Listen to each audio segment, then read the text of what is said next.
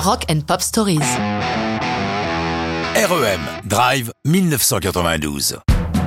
Cette chanson n'aurait sans doute jamais existé sans l'intérêt que le chanteur leader de REM, Michael Stipe, porte à la pop rock britannique du milieu des 70s.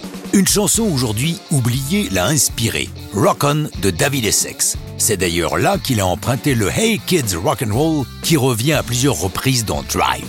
Stipe nous raconte. Drive est un hommage à cette chanson.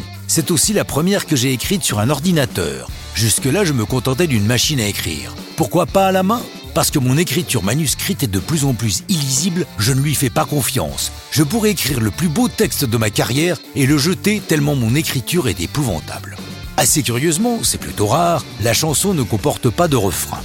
Toujours engagé politiquement, Stipe a glissé dans Drive la phrase Smack, Crack, Bushwhacked. Grosso modo, il faut battre Bush. D'ailleurs, en 88, Michael avait acheté de l'espace publicitaire dans des journaux étudiants, reprenant ce terme de bushwhacked pour encourager les jeunes à voter pour Dukakis, le concurrent de Bush père aux élections. Publicité dépensée en vain, Dukakis ayant pris une grosse tôle. À noter d'ailleurs que la chanson sort deux mois avant de nouvelles élections qui verront cette fois la victoire de Bill Clinton face à Bush père. Pour la partie de guitare, revenons à la chanson, pour la partie de guitare, Peter Buck remplace son médiator par une pièce de monnaie pour obtenir un son plus tranchant. Drive est la première chanson à paraître du nouvel album Automatic for the People, titre trouvé sur la devanture d'un dîner de leur ville d'Athens en Géorgie, fréquenté assidûment par le groupe et qui proclame en vitrine Delicious Fine Foods Automatic for the People.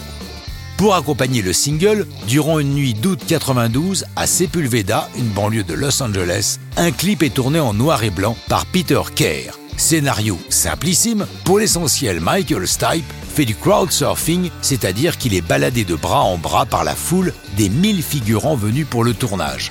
Un clip qui a toujours mis mal à l'aise Mike Mills, le bassiste du groupe. Je cite Il y a quelque chose de messianique à être porté ainsi les bras en croix par la foule. Mais nous ne sommes pas des messies. Je n'ai jamais aimé ce genre de truc.